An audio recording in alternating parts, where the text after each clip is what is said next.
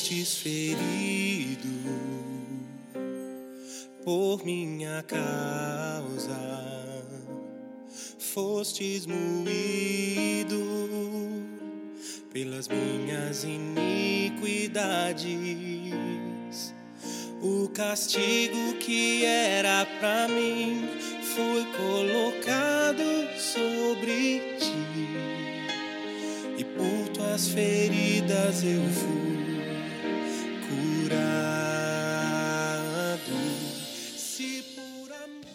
Bem-vindo ao podcast de mensagens da Home Church no Japão.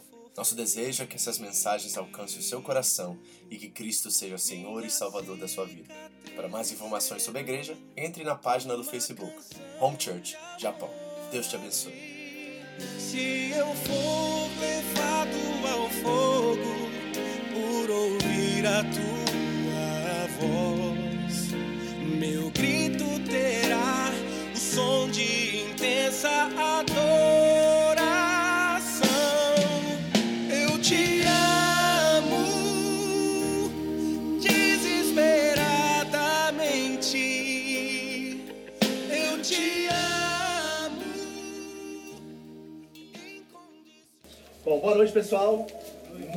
bom estar aqui com vocês. Nós estamos aqui hoje no nosso último sábado da nossa série do mês da família. É o nosso último sábado, teremos ceia hoje, uma celebração logo após.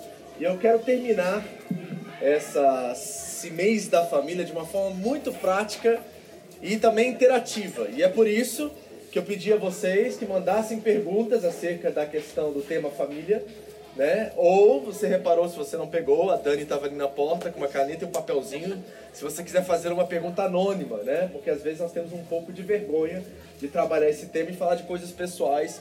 Então, sem citar nomes, se você quiser fazer uma pergunta anônima, aí você pode fazer aquela pergunta do amigo seu, sabe? Tá bom? Aí fala assim, eu tenho um amigo, sabe, pastor? Eu tenho uma amiga. Aí você pode falar assim, que a gente não vai dedurar você, tá bom? E nós queremos terminar isso de uma forma muito prática, interativa, e esse é o propósito. Eu quero, na verdade, investir mais tempo nessa conversa de troca de perguntas. Já tem algumas aqui já, já tem algumas que foram enviadas. Eu quero ajudar vocês a pensar. Porque muitas das vezes, como igreja, nós ficamos somente na teoria. Isso, na verdade, faz, de acordo com a palavra de Deus em Tiago, capítulo 1, que nós enganemos a nós mesmos quando nós só vivemos da teoria e não da prática. Então, a prática dentro desses princípios que nós trabalhamos nessas últimas três semanas é importantíssima. Eu quero realmente que você leve algo para casa que você possa aplicar imediatamente, ver resultados, ter sua família nos caminhos do Senhor. Isso para mim é muito e muito importante, ok? Então preste bastante atenção, eu tenho algo prático para fazer aqui, uma ministração muito básica. Eu espero que eu invista aí 15, 20 minutos no máximo nisso, por causa da importância que isso tem, talvez eu leve um pouquinho mais, mas depois nós vamos conversar. Vou trazer a pastora e até as minhas filhas aqui hoje, tá? E se você quiser fazer perguntas para elas, você vai fazer, viu? Viu como é que eu não tenho medo das coisas? Então se você quiser fazer pergunta para Carol, para Camila e para Karine, vocês vão poder fazer hoje, tá? Né? É, e, pode ser que a gente seja desmascarado aqui, mas não tem problema nenhum, que aí tem coisa pra mim trabalhar com a pastora em casa. Tá bom? Então elas vão também fazer perguntas, vão responder perguntas se vocês quiserem. Tá? Vai ser a família aqui daqui a pouco. Tá bom? Bom, vamos aqui agora, vamos orar. Osmar, vem cá orar por mim. Cadê você, meu amigo? Vem cá. Gente, eu quero anunciar já, tá sábado que vem o Osmar vai estar ministrando pra gente. Ele não disse sim, mas já tô botando na conta. Não, ele sabia, só que ele não confirmou. Agora ele acabou de confirmar. Esse é o meu de Deus. Uma bênção nesse ministério, viu? Eu quero que vocês ouçam alguém mais do que eu. É muito importante isso, tá? Eu quero que isso aconteça cada vez mais. Deus vai levantar pessoas em nosso meio aqui para completar aquele pouquinho que eu estou dando para vocês, com um pouquinho mais de sal de cada um. Nós vamos fazer uma comida muito gostosa aqui, o Senhor vai ser abençoado por isso, tá? Então você vai ver aqui a Terezinha daqui a pouco, essa turminha bênção, cheia do poder, sabe? Para ministrar pra gente. Amém? Olhe por mim, por favor. Peço à igreja também em comunhão, vamos estar orando e pedindo para que Deus use esse vaso de uma maneira extraordinária. Amém. Pai, nós te agradecemos, Senhor, por esse momento. E nós cremos, Senhor, porque a tua palavra diz onde há dois ou mais reunidos, tu estará presente. Eu creio, Senhor, em libertação, cura, salvação, Pai, neste ambiente aqui onde tu estás, Senhor, Pai. Usa, Pai, o teu filho de maneira extraordinária. Fala o nosso coração, ajuda-nos, Pai, a compreender aquilo que nós não compreendemos. Sim. Mas nós cremos, Senhor, que a tua palavra nos dá a direção e abre nossos olhos espirituais. É o que Amém. nós te pedimos em nome de Jesus. Amém. Amém. Amém. Obrigado, amigo. Amém.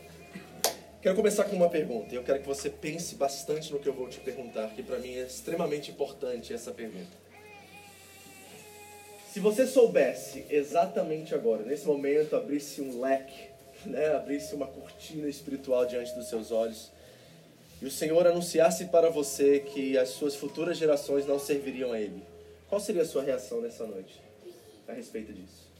Vou repetir a pergunta para você cravar ela aí na sua consciência e pensar sobre isso. Mas se Deus abrisse uma cortina espiritual agora diante dos seus olhos, uma visão, literalmente aqui, e você visse as suas futuras gerações, os seus filhos, os seus netos, os seus bisnetos, que eles não tinham nenhum compromisso com a igreja, eles não abriam a palavra de Deus, eles não tivessem nenhum tipo de noção de quem Jesus é, de quem Deus é, eles simplesmente estavam distantes de tudo isso. Qual seria a sua postura e a sua reação imediatamente agora quanto a isso? O profeta chegou à casa do rei e disse: coloque em, coloque em ordem a sua casa, porque você vai morrer. E ele foi amarguramente diante do Senhor e chorou na presença de Deus. E naquela oração de humilhação, de reconhecimento de quem Deus é, o profeta estava saindo do pátio da sua casa e o Deus falou novamente com o profeta e disse: Volta lá. Eu vou dar mais 15 anos para ele devido à oração dele. E esses 15 anos foram fundamentais na vida desse rei. E se hoje fosse esse dia de oração e você dissesse a Deus assim: Senhor, eu tenho falhado, eu não tenho sido a representação correta do Senhor na minha casa. Eu falo isso tanto para os homens quanto para as mulheres, tanto para os irmãos quanto para as irmãs. Qual seria a sua postura agora? Esse choro que o rei teve seria também o seu choro? Essa disposição de mudança também seria a sua disposição? Como você enfrentaria essa realidade se ela estivesse diante dos seus olhos? Bom, Hoje eu quero apresentar a vocês três gerações. Eu vou mostrar para vocês biblicamente, a Bíblia revela em muito simbolismo essas verdades. São verdades espirituais aqui. E eu espero que você venha reconhecer o seu lugar nessa, nessa narrativa, nesse enredo bíblico, que não é só acerca daqueles nossos antepassados, dos profetas, dos pais, dos patriarcas e dos apóstolos, mas também a nossa história. Nós temos Atos 29 para frente. Nós somos a história que está sendo escrita ao vivo, em cores. Então nós temos responsabilidades, deveres, nós temos que olhar, como Paulo disse aos Coríntios, no capítulo 10, olhar para as histórias dos nossos antepassados como exemplos, para que nós possamos aplicar isso em nossas vidas nos dias de hoje. E a Bíblia fala dessas três gerações o tempo todo, e é muito interessante como isso vem de tempo em tempo, isso revela novamente um cuidado que nós devemos ter com a nossa família, com a nossa casa. E hoje o tema seria sobre filhos, mas eu quero trabalhar o tema sobre filhos e o tratamento com os filhos e como nós devemos nos relacionar e os nossos deveres e responsabilidades com os filhos de uma forma muito prática, no sentido de que, para mim, especificamente, particularmente para mim, eu posso dar 10 pontos para você de como melhorar o seu cuidado, o pastoreio da sua casa, né, ensinar-nos disciplina, comportamentos melhores, né, obediência e tudo mais. Isso é prático, qualquer pastor pode fazer isso, mas eu quero trabalhar no fundamento, na raiz do problema. E a raiz do problema, pelo que eu vejo biblicamente, é uma falta de referência. Na verdade, eu tenho mais confiabilidade e tenho mais segurança no papel do Espírito Santo na vida das minhas filhas do que no meu. Mas uma coisa eu sei, é que eu não posso ser de forma alguma pedra de tropeço para elas. O meu papel é ser uma referência clara e nítida, embora imperfeita, de quem Cristo é. E se eu cumprir esse papel, eu tenho a plena convicção no meu coração que o Espírito Santo irá guiá-las em todos os outros aspectos e papéis que ele vai cumprir para convencê-las do pecado, da justiça e do juízo. Eu não tenho dúvida disso. Eu não tenho medo do futuro delas quanto com Deus. Eu tenho medo da minha postura, da do meu testemunho, da minha vida diante disso. Porque eu não quero que elas cheguem aos 25, 30, se casem, vão para longe e dizem assim: nós não sabemos o que é andar com Deus, nós não sabemos o que é seguir a Deus, nós nunca vimos nossos pais fazendo isso. Eu não quero que esse seja o testemunho dos meus das minhas futuras gerações. Eu quero que eles vejam e olhem para trás e dizem assim: meu pai foi um pastor, meu pai foi um pai, meu pai foi um bom marido, meu pai foi uma referência para mim. E eu quero que as minhas escolhas agora imitem aquilo, porque eu vi a bênção, eu vi a segurança, eu vi o cuidado dos meus pais, o amor que eles tinham entre eles. Eu consegui agora entender que eu quero uma casa igual a essa casa. Eu quero que isso seja o testemunho das minhas filhas quando elas crescerem. Estou trabalhando arduamente, às vezes de forma falha diante disso, nós temos que às vezes voltar atrás e recomeçar, mas eu quero que isso seja um testemunho para elas. A questão é como é que eu faço isso?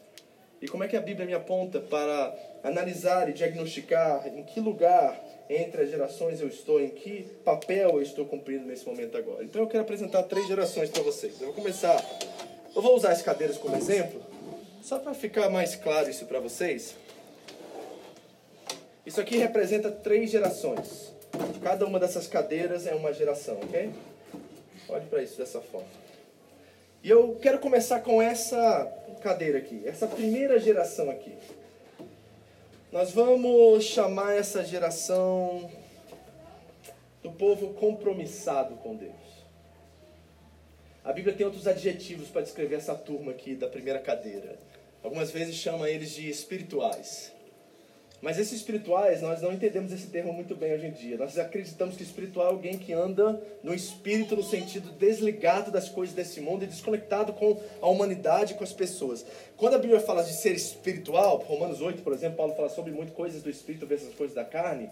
Essa palavra espiritual significa do espírito, e não espiritual no sentido de essa dicotomia que a gente constrói entre carnal e espiritual. Os espirituais estão, levam um patamar acima, são puros, são justos. Não é assim que a Bíblia lê uma pessoa espiritual. A pessoa espiritual é aquela que tem origem do Espírito, nasceu de novo. É isso que a Bíblia, diz. Então, essas pessoas da primeira geração aqui, eu vou chamar eles de compromissados. Vou até usar aqui um negócio para você não esquecer quem eles são, tá? Tá aqui, ó. Deixa eu ficar, não vai. Deixa assim. Dá para ver, né? Essa é a turma do compromisso, tá? Essa é o que a Bíblia chama de espirituais. Tem outra palavra muito interessante na Bíblia para eles. Sabe quem eles são? Eles são os quentes. Os quentes. Essa turma aqui. Quem está aqui nessa turma aqui, pastor? Por exemplo, Abraão está aqui. Abraão era de Ur dos Caldeus, um homem de cultura pagã, muito rico, sua família adorava outros deuses, e de repente, em algum lugar da sua história, em algum momento, ele ouve uma voz, mas essa voz é tão forte, tão interiorizada, tão presente na vida dele, que ele toma uma postura que talvez nenhum de nós tomaríamos. É como se Deus chegasse para você hoje e dissesse assim: Amerindo, eu quero que você vá lá para a África do Sul, meu irmão, viver entre os povos aborígenes. E você vai começar uma missão lá. E o que eu quero dizer é o seguinte, não é que o marido botou no papel e falou assim, será que eu dou conta de fazer isso? Não, a voz era tão intensa e tão absurda dessa forma, que ele pega tudo, liga para José e fala assim, prepara suas malas, vamos sair amanhã de manhã. Essa é a voz, isso que Abraão fez.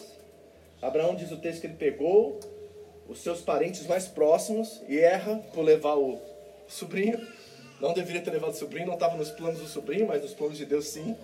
E ele pega tudo, abandona sua riqueza, abandona os deuses dos seus pais, abandona tudo numa situação de muito conforto e vai para uma terra, e o pior, Deus nem fala onde que é. Para ele foi o que era na África do Sul. Para Abraão falou assim: sai da tua terra, da tua parentela e vai para uma terra que eu te mostrarei lá na frente. Então, era um ato de plena confiança. Eu vou dizer o seguinte: as pessoas que sentam nessas cadeiras, eles pensam assim: ó, primeiro Deus, depois eu tá? Essa turma aqui, ó. Aqui está Abraão, aqui está Moisés, aqui está Josué, aqui está Davi. Essa galera aqui, tá? Aqui está os apóstolos, Pedro, Tiago, João. Essa turma do compromisso. Vamos chamar eles da turma do compromisso, tá? Eu quero que você vai se identificando se você está próximo dessa realidade deles aqui. Essa, vou repetir, é a turma do primeiro Deus, depois eu. Mas tem uma segunda turma, né? A segunda geração. A Bíblia usa alguns adjetivos para essa turma aqui da segunda geração também. Primeiro é que eles são chamados de, vamos dizer assim, naturais. São a turma do natural, ok? Eles são chamados de mornos na Bíblia. Aqui estão os quentes e os espirituais, e aqui estão os naturais e os mornos. E tem uma característica muito importante desse turma: ela é acomodada.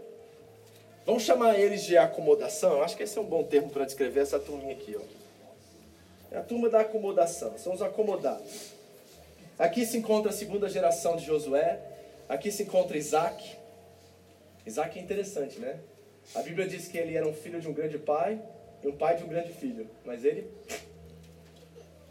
Interessante, né?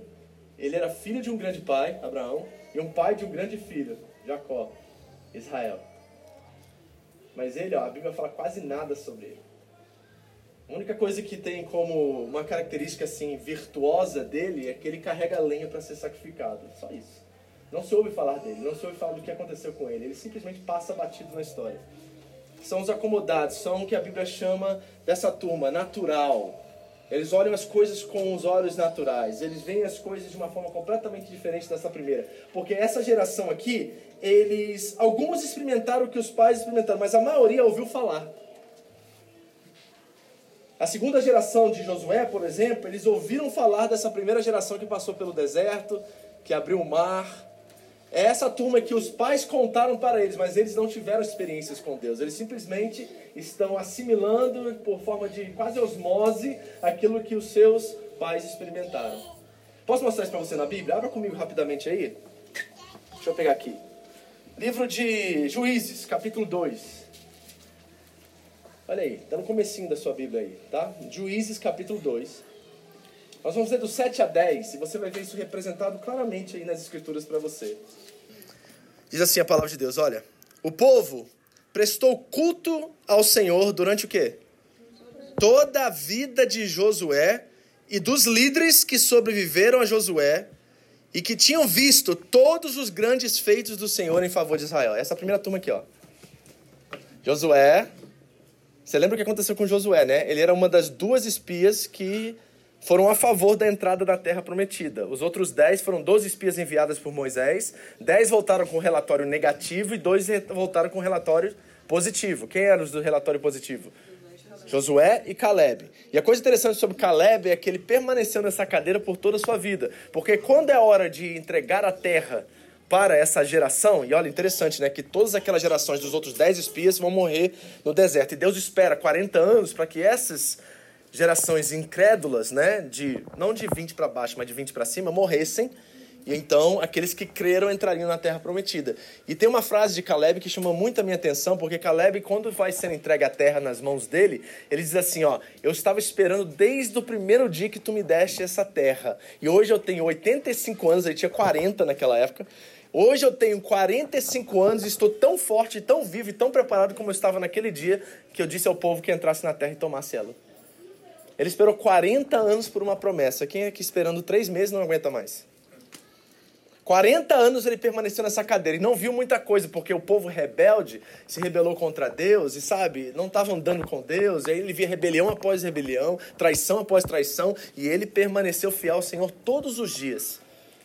Então ele e Josué, essa turma sentada nessa primeira cadeira, diz o texto que enquanto esse povo estava vivo, essas outras gerações caminharam com Deus.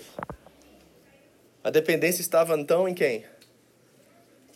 Em homens. E não em Deus. Porque essa turma aqui ouviu falar dessa turma. Eles não tiveram a mesma experiência que eles. A pergunta é: por que não? Por que, que essa turma aqui não? Porque Deus não quis? Não, Deus quis fazer tantas maravilhas quanto fez com essa turma aqui. Porque Ele é um Deus, Emmanuel, Deus presente conosco. O problema foi a incredulidade, a falta de confiança. Essa turma simplesmente achou natural caminhar daquele jeito e viver daquele jeito. Eles esqueceram das coisas do Espírito. Eles esqueceram de permanecerem quentes no meio de tantas tentações e provações. É isso que aconteceu. Então, enquanto Josué e essa turma tinham, a referência estava ali dentro da casa, eles permaneceram. Versículo 8. Josué, filho de Num, servo do Senhor, morreu com a idade de 110 anos. Foi sepultado na terra de sua herança, em Timinat e Erez, nos montes de Efraim ao norte do monte Gás. Agora olha o 16, que coisa triste. Depois que toda aquela geração foi reunida aos seus antepassados, surgiu uma nova geração que não conhecia o Senhor e o que ele havia feito por Israel surgiu uma outra geração que não conhecia o Senhor. Então, essa geração e essa geração permaneceram. Esses aqui um pouco acomodados, um pouco difíceis, mas tem de novo aqui uma terceira geração aqui que não conheceu o Senhor. Agora eu fico pensando, pensa comigo. Depois de tudo que eles ouviram falar, como é que três gerações de uma pessoa tão presente, tão próxima de Deus, nem sequer ouve falar de Deus? Eu vou chamar essa turma aqui, ó, só para você pegar. Essa é a turma do conflito. Essa é a turma do conflito. Então nós temos aqui os compromissados, nós temos os acomodados e nós temos os que estão em conflito. Eu disse aqui que esses aqui, primeiro Deus, depois eu. Esses aqui, ó, primeiro eu, depois Deus. E esses aqui, somente eu. Tá aqui a diferença, pegou? Primeiro Deus, depois eu. Essa é a característica desses. Deus é prioridade. E sabe o que é a coisa interessante nisso tudo? É que quando eu me converti, quando eu conheci a Cristo, né? É, uma das coisas que mais me tocou e mais me, me deu um norte na minha caminhada, na minha forma de lidar com a minha família, foi o seguinte, eu ouvi o pastor Marcelo falar isso. Ele disse assim, ó, nós temos cinco prioridades no mundo. As cinco prioridades são o seguinte, ele botava o dedo assim, ele botava para cima, ele falava assim, ó, primeiro Deus, depois o cônjuge, depois os filhos, depois o trabalho e depois o ministério. Essa é a ordem que ele me ensinou desde o início da minha caminhada cristã. Eu nunca me esqueci disso. Foi uma coisa que eu guardei o resto da minha vida e vou ministrar isso o resto da minha vida, provavelmente. Então ele apontava o dedo e falava assim, ó, Deus primeiro. Ele sempre falava assim, né? E aquilo marcava e eu mantinha aquilo vivo na minha mente. Primeiro Deus. Depois, não é os filhos, não é o trabalho, não é o ministério. É o cônjuge, é a esposa, o marido. Esse é o segundo lugar. Depois, os filhos. Depois, o trabalho. E depois, o ministério. Ele falava assim, se você colocar seu cônjuge no lugar de Deus, tudo dá errado. Se você colocar o seu trabalho no lugar de Deus, dá tudo errado. A, a, forma de manter tudo equilibrado e tudo harmônico é você manter Deus em primeiro lugar e fazer com que o cônjuge seja no seu lugar, porque se você confundir essa ordem aqui, também dá tudo errado, ele falava. E aquilo cravou na minha mente e eu trabalhei o restante minhas, dos meus anos ali no início da minha, da minha caminhada focado nisso. Mas essa turma aqui, ó, essa aqui principalmente não tinha mais essa referência. Eles não tinham alguém que olhava e colocava Deus em primeiro lugar.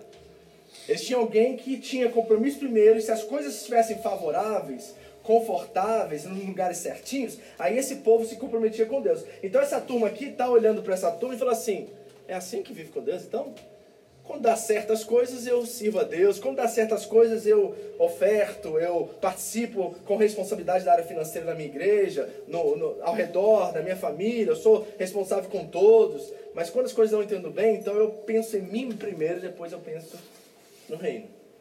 Essa turma viu isso. Essa turma é assim, né, gente? Eles estão no, no carro. Aí o pai e a mãe estão lá na frente, indo para a igreja, né? E o pau quebrando. Conhece? E os filhos estão lá atrás, talvez com iPod, iPad, brincando. Só que eles estão ouvindo, o bicho está pegando aqui. Os pais estão brigando, um gosta do pastor, fala mal dos irmãos, conta, é, fala, fala de tudo. É aquela turma assim, ó, estão sentados aqui, ó, quebrando o pau, problemas familiares, aí estão indo para a igreja e, que, e falando mal de todo mundo na igreja, né? detalhes sobre a vida dos outros, né? falando assim, é isso que eles estão ouvindo aqui. Chega um ponto que fala assim, não aguento mais, aí bota o fone e fala assim, não dá. Mas sabe o que acontece com essa turma aqui de trás? Eles estão vendo tudo isso, estão percebendo isso. E sabe o que, que essa turma aqui da frente faz quando chega na igreja? Eles levantam, aí quando tá chegando ali perto da porta ali, ó, o marido que já xingou a mulher de tudo que é nome, fala assim, me dá a mão que nós vamos entrar na igreja agora. Aí dá a mão para ela, e eles entram com aquela cara de santo, a Bíblia debaixo do braço. Sabe, aquela cara de santo. Paz do Senhor, irmãos. Que bom estar aqui com os irmãos. Aí o pastor, sem noção, chama o irmão e fala assim: Você pode dar uma palavra pra gente? Aí o irmão vai lá: Senhor, obrigado, Senhor, pela minha família. Que bênção que ela é. Meus filhos, que alegria poder ter os meus filhos nos caminhos do Senhor. Que bom seguir a Jesus Cristo e tudo mais. Dá aquele discurso bonito, eloquente, sabe? Bonitão. Aí acaba o culto, eles cumprimentam todo mundo, sorriso no rosto, todo mundo alegre, mão dada e tal. Sai daquela porta, entrou no carro, solta a mão, come o pau até chegar em casa. Essa turma aqui, ó, tá vendo tudo isso. E tá percebendo tudo isso. E tá entendendo que andar com Deus é isso. Sabe o que acontece numa certa idade, lá, a idade dos 12, 13, 14 anos? Eles não querem nem saber de igreja, porque o que eles estão vendo daqui não interessa a eles e, para ser bem sincero, também não me interessa. Eu acho que tem coisas melhores pra gente fazer construir uma carreira profissional, arrumar uma esposa, uma família. Tem muitas coisas mais importantes para essa turma aqui, porque se a referência de crente é isso aqui, melhor fazer outra coisa. Entendeu? Mas tem essa turminha aqui. Essa turminha aqui, ela entra em conflito, porque ela não sabe o que fazer com tudo isso. Deixa eu dar alguns exemplos para vocês, só para você entender. Aqui está Abraão, eu disse, né? O cara do compromisso. Esse cara que abre mão de tudo e vai. Primeiro Deus, depois eu. Certo? Lembra disso? Aqui está Isaac pai de um grande filho, filho de um grande pai. Mas ele não tem nada. Ok? Aqui está já Jacó. Tem uma experiência com Deus para mudar ele, mas ele é um enganador, usurpador. Esse cara aqui, ó, ele não quer nada com Deus, na verdade ele está tramando contra a própria família dele, porque as referências que ele tem desse aqui, ó, o Isaac escolhe o irmão mais velho como prioridade, a mãe escolhe ele. Então repare o que, que ele está recebendo dentro de casa. É uma bagunça, uma casa completamente desestruturada, a qual esse cara não sabe o que fazer. Então ele vai viver a vida dele negociando. A primeira vez que ele tem um encontro com Deus, porque a misericórdia de Deus é tão tremenda, ele faz uma negociação com Deus. Ele fala assim: Senhor, se tu me abençoares, eu te darei dízimo de tudo. Ó. Olha o, cara, o caráter desse bichinho aqui, porque ele está vendo o pai e a mãe negociando a vida inteira. E ele aprendeu desse jeito, até que Deus tem que pegar ele de jeito, e ele tem um encontro a ponto de ficar até um pouco aleijado. É tão forte esse encontro lá em Peniel que esse cara não tem outra escolha a fazer a não ser mudar de vida e ser tocado por Deus. É só quando ele tem a mesma experiência que Abraão teve, é que começa o processo de novo. Aí o Jacó vai parar aqui nessa cadeira. Mas ele teve que ter a mesma experiência do que essa turma da primeira geração aqui, porque senão não acontece. Tá entendendo? Quer ver outros exemplos aqui para mostrar para vocês? Aqui está Moisés e Josué. Moisés é interessante, né? Porque o discípulo favorito dele era Josué. E Josué fazia o quê? Quando Moisés estava dentro da tenda, Josué ficava do lado de fora, doido para entrar, mas ficava espiando. Ele queria demais ter aquilo que Moisés tinha. Ele ansiava por aquilo. E diz que ele ficava do lado da tenda quando Moisés ia falar com Deus. Era um cara que estava na expectativa de algo acontecer com ele. E quando ele recebe, ele teme, é, um, é realmente uma responsabilidade enorme levar não sei quantos milhões ou milhares de pessoas mas ele recebe a chamada, ele se esforça no Senhor e ele vai viver a mesma coisa dessa primeira geração. Ele vai viver tempos extraordinários, mas a primeira geração sendo Josué aqui, a segunda geração já está acomodada e a terceira geração, como você lê no texto de Josué, não conhece a Deus. Quer ver outros? Só para te mostrar que está na Bíblia toda. Davi, primeira geração, falho? Muito homicida e adúltero, esse carinha aqui da primeira geração. E Deus disse que ele tinha um coração igual ao dele, antes dele cometer pecado. Porque Deus conhecia o coração do homem. Ele não vê a aparência, ele vê o coração. Projeto de Josué. Então Davi está aqui, ó. E o Davi errava, falhava, mas ele tinha um coração completamente entregue a Deus. Se tem alguém que Deus gosta, dá para ver nos textos, na Bíblia, é Davi, embora ele era muito falho. Aí o que acontece? Ele tem um filho, não tem? Até de um casamento, de uma relação muito pecadora com Batseba. Você sabe disso, né? E esse é Salomão que vai dar continuidade ao, ao legado. E Salomão é como? Ele olhou, ele viu o pai. Ele viu o que o pai fez. Ele assimilou qual era a postura de um rei, por exemplo, em tempos de guerra. É ficar acomodado. Não é? O rei vai para o palácio, na hora da guerra os soldados vão e o rei fica lá tranquilo. E aí o rei cai com a mãe dele. Ele nasce. E ele vê essa postura e diz que ele começa muito bem o seu reinado, mas termina muito mal. Porque ele se acomodou. Aí o que acontece? Ele nasce e tem filho. E quando ele morre, o filho dele assume. Sabe o que esse filho aqui faz? O que está em conflito, o que não conhece a Deus, não sabe nada, ele divide o reino. Houve, nesse período aqui, das três gerações, 120 anos de paz em Israel. Mas quando Roboão chega em cena, ele, junto com outro chefe do exército lá de Israel, Jeroboão, eles dividem o reino. Vai dez tribos para um lado, duas para o outro. E aqui começa a bagunça geral em Israel. Porque esse cara não conhecia Deus, não conhecia o Deus de seu avô. Primeiro Deus, depois eu. Primeiro eu, depois Deus. Somente eu. A pergunta que eu tenho para você nessa noite é o seguinte: se você for sincero com você mesmo, qual cadeira você está sentado hoje? Pastor, por que essa mensagem hoje? Porque a cadeira que você senta afeta diretamente as suas gerações e os seus filhos. A gente gosta muito da igreja pentecostal falar de maldição hereditária, mas a gente não entende a aplicação disso, porque cremos que tem um demônio, foi ensinado a nós isso de uma forma muito equivocada, que tem demônios familiares que ficam assombrando as nossas gerações e ficam ensinando os nossos filhos a desobedecer a Deus e viverem na idolatria. Mas eu não encontro isso nas escrituras sagradas. O que eu encontro é muito mau testemunho sendo repetido e multiplicado. Jesus já quebrou isso em João 9, quando ele disse que nem aquele cego de nascença pecou, nem os pais dele para que aquilo lhe ocorresse. Mas aquilo foi feito para que a glória de Deus fosse manifesta. Então nós sabemos que essa parada de maldição hereditária, espiritualmente falando, não existe. Mas existe de forma comportamental e através da influência que essas gerações vão prestando de geração em geração até chegar a uma geração que nem a Deus conhece. Nem a Deus conhece. Então a gente fica às vezes brincando de curso de matrimônio, curso de casados para sempre, cursos, curso de, de como lidar com os filhos, YouTube sobre como controlar nossas crianças, como melhorar o comportamento deles, autoajuda de todos os níveis, de todas as formas, e nós nos esquecemos que talvez a maior referência que eles podem ter, que levam eles a essa construção e esses valores e esses princípios, é como nós estamos representando a Cristo dentro das nossas casas.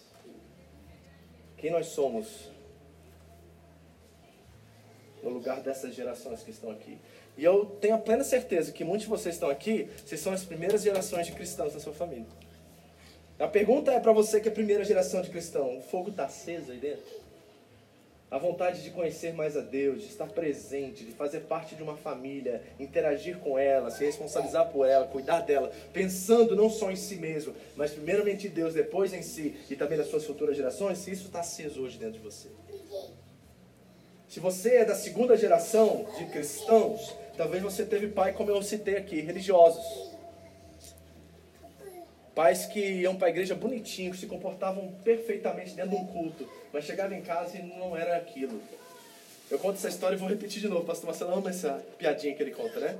Ele falou que ele estava na igreja um dia, ele não, né? Essa é uma anedota, né? E aí duas crianças foram ficando, foram ficando, o culto fechando, as portas fechando e as duas crianças lá e aí o pastor chegou para as duas crianças e perguntou assim, Ei, vocês não vão embora para casa? Disse, pastor, dá para gente ficar aqui não? Aí ele falou assim, como assim, senhor? Quer ficar na igreja? É porque nossos pais são tão bons aqui dentro da igreja. A gente quer eles desse jeito. Essa geração aqui, ó. Eles estão vendo. E talvez você esteja aqui, você é dessa segunda geração. Seus pais até foram da primeira, eles foram bons pais. Referências, sabe? Quentes, queimados, queimam por Deus. Mas você, de repente, você, por decepção, frustração, machucado, viu o que não devia ver, você se acomodou. E aí você não está traduzindo isso, você não está vendo que talvez os erros deles não devem ser repetidos e você precisa traduzir isso para essa geração, porque pode ser que os seus filhos, os netos dos seus pais da primeira geração, não vão conhecer a Deus. Então, para a gente orar e a gente ir para perguntas e respostas e tornar isso bem prático. Eu queria fazer uma oração de arrependimento aqui, a gente conversar de coisas particulares, definir um pouquinho mais isso. E talvez o Senhor tocou seu coração e te revelou que você faz parte da primeira geração. Se você é parte dessa primeira geração, meu irmão, não diminui o seu gás. Não diminui. Vocês têm mais do que referências nessa igreja de gente compromissada, eu espero que vocês tenham visto isso na minha vida e da Andréia também, como pastores de vocês, no nosso compromisso com essa igreja, a nossa entrega, a nossa disposição, a nossa busca de aumentar, nosso, melhorar nossos recursos até para que nós possamos oferecer ainda mais conteúdo a vocês. Nós temos feito isso, nós temos buscado isso. E não é para levantar e encher nossa bola não, mas porque nós somos responsáveis com esse dom e essa unção que foi nos dada. E eu não posso deixar isso de lado. Eu preciso dar o meu melhor para Ele. Eu preciso viver intensamente para Ele. Eu não sou perfeito nisso. Aqui, deixa eu explicar. Não estamos perfeitos. Lembra, eu falei de Davi, eu falei de Abraão. Abraão era mentiroso, só para você ter noção. Tá? Foi pego em mentira. Não estamos perfeitos, mas estão gente que se arrepende, sabe? Davi se arrependeu. Abraão se arrependeu. Esse povo, eles têm um laço com Deus assim tão estreito que eles, quando caem ou são pegos em erros, eles vão diretamente ao chão e eles vão orar e vão buscar a Deus. Não são perfeitos, mas. Então, se você está aqui nessa cadeira, analise seu coração para ver se ele já não está perdendo o gás. Eu não estou falando gás de ativismo, eu estou falando de um gás de compromisso com Deus. Não é com a igreja primeiro também. Não é.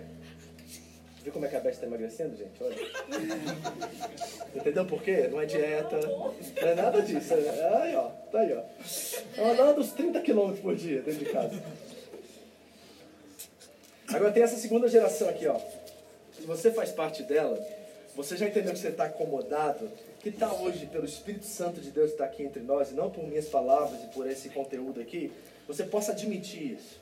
Cair em si como o filho pródigo e voltar para casa. Porque eu gosto de ser bem franco com vocês, né? Ficar brincando de igreja é uma perda de tempo. Nossa, cara, você podia estar, tá, sei lá, fazendo curso.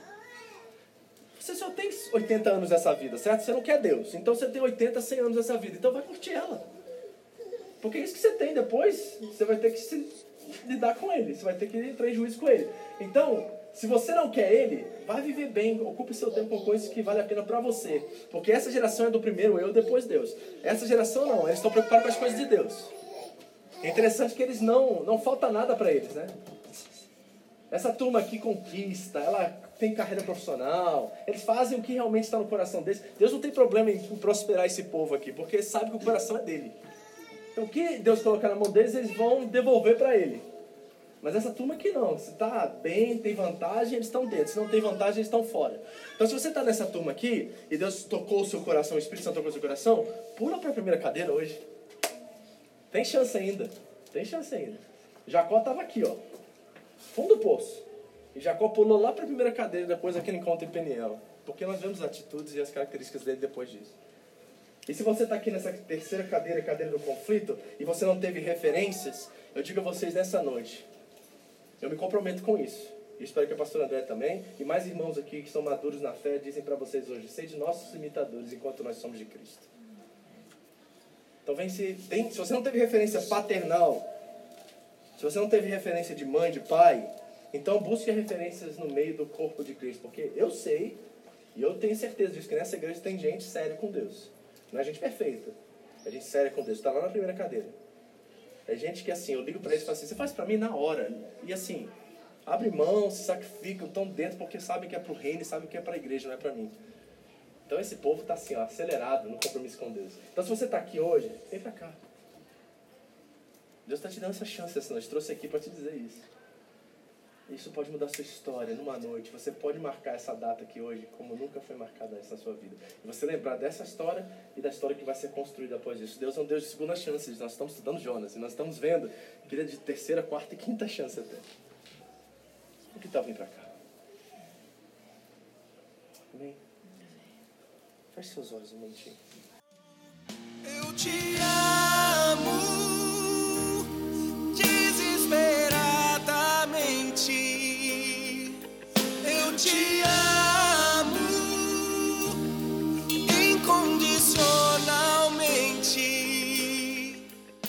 obrigado por ouvir essa mensagem. Foi um prazer ter você conosco. Entre em contato Home Church Japão no Facebook. Nos deixe saber como Jesus transformou a sua vida. Deus te abençoe. Tudo que eu fizer será tão pouco para retribuir. Eu te amo desesperadamente. Eu te amo